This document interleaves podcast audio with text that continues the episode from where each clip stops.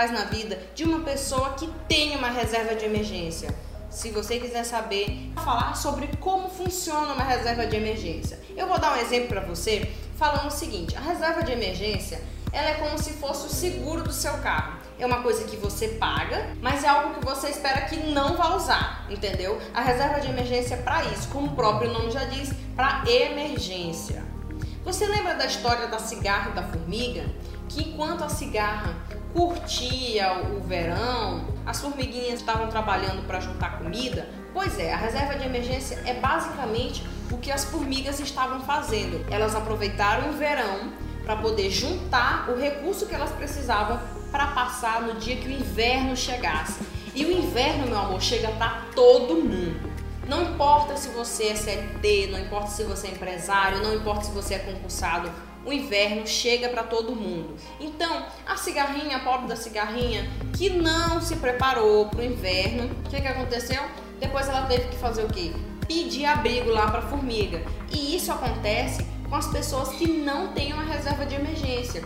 Ela vai recorrer a empréstimos ao banco, ela vai ter que pedir dinheiro emprestado. Então, ela às vezes vai passar necessidade, infelizmente. Então, a reserva de emergência é para você que tá aí no verão e não tá fazendo nada, tá na hora de começar a pensar nisso, beleza? Porque se tem uma coisa que é certa, é que o inverno chega para todo mundo. E todo mundo tá vendo aí a situação do país. Muita gente falava, não, que é só uma marolinha. Pois é, o inverno chegou para todo mundo. Quem se preparou, continuou a vida normal. Quem não se preparou para essa época de crise, olha o que aconteceu.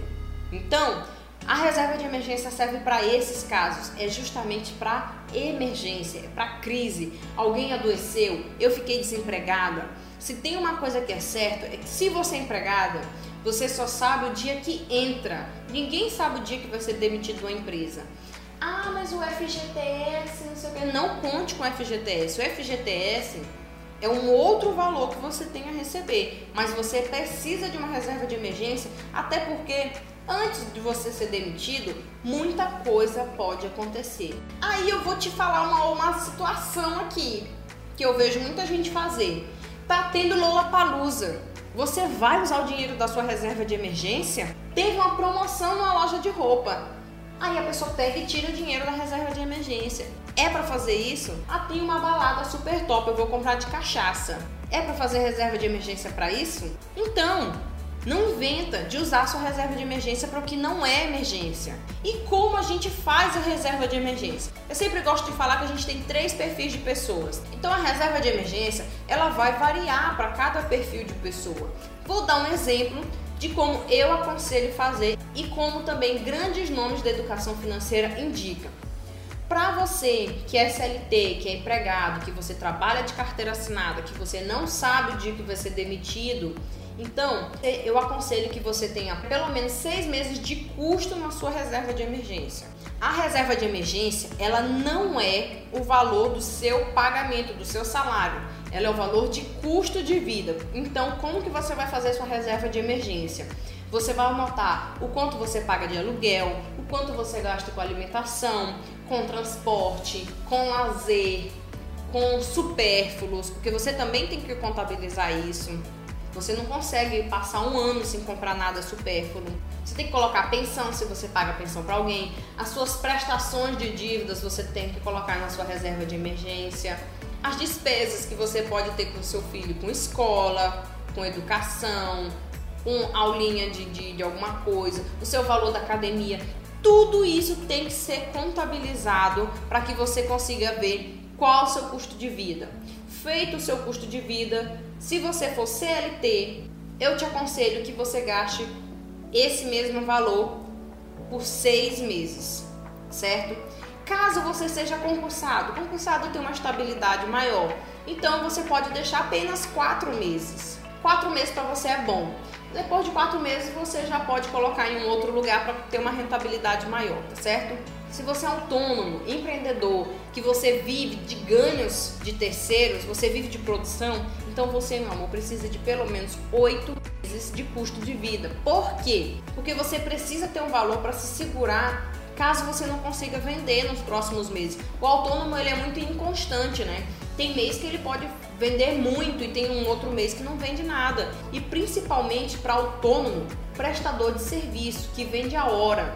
Digamos, vou dar um exemplo: um advogado, um médico, um engenheiro, um pedreiro que vive de obra, que ele vende a hora dele, você tem um limite de ganho. Então, mesmo que você esteja no auge, você tem um limite de rentabilidade, porque você só tem 24 horas no dia.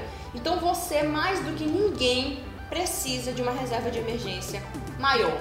Precisa de uma reserva de emergência de pelo menos oito meses, tá certo? Por esse motivo, você pode ver que algumas pessoas precisam de quatro, outras pessoas precisam de oito, outras, outras pessoas precisam de seis. Então, a média do, de uma reserva de emergência ideal é seis meses, tá certo? Então, vamos para a prática. Vamos falar de números aqui para ficar mais explicado para vocês. Digamos que eu seja uma pessoa autônoma com prestação de serviços e o meu custo de vida é de dois mil reais. Se eu sou uma pessoa autônoma, logo eu preciso de uma reserva de emergência de oito meses, como eu falei anteriormente. Logo, se o meu custo de vida é de dois mil reais, eu preciso de uma reserva de emergência de quanto? De 16 mil reais. Nossa, Natália, mas é muito dinheiro. É, mas é por isso que você tem que se preparar. Por outro lado, ah, eu sou concursada, eu vivo de boa. E o meu custo de vida também é de dois mil reais. Então, eu posso colocar lá apenas oito mil reais, né? Porque são quatro meses, conforme nós indicamos, e dois mil reais, que é o meu custo de vida. Então, oito mil reais é a minha reserva de emergência. E caso você seja CLT, caso você trabalhe de carteira assinada, então você pode colocar seis meses. As seis vezes dois mil reais, que é o meu custo de vida, eu preciso de uma reserva de emergência de 12 mil reais, beleza? Nath, e onde eu invisto esse valor? Não é na poupança. Eu não aconselho ninguém a colocar na poupança. Você precisa de um investimento que tenha uma rentabilidade média, mas que você tenha alta liquidez, porque você não pode esperar muito tempo, você não pode esperar uma semana, porque, como o próprio nome já diz, é uma reserva de emergência. Então, se é uma coisa para daqui a uma semana, daqui a um mês, não é emergência, é uma coisa planejada, eu entendo dessa forma. Então você precisa de uma rentabilidade adequada, contudo com uma alta liquidez.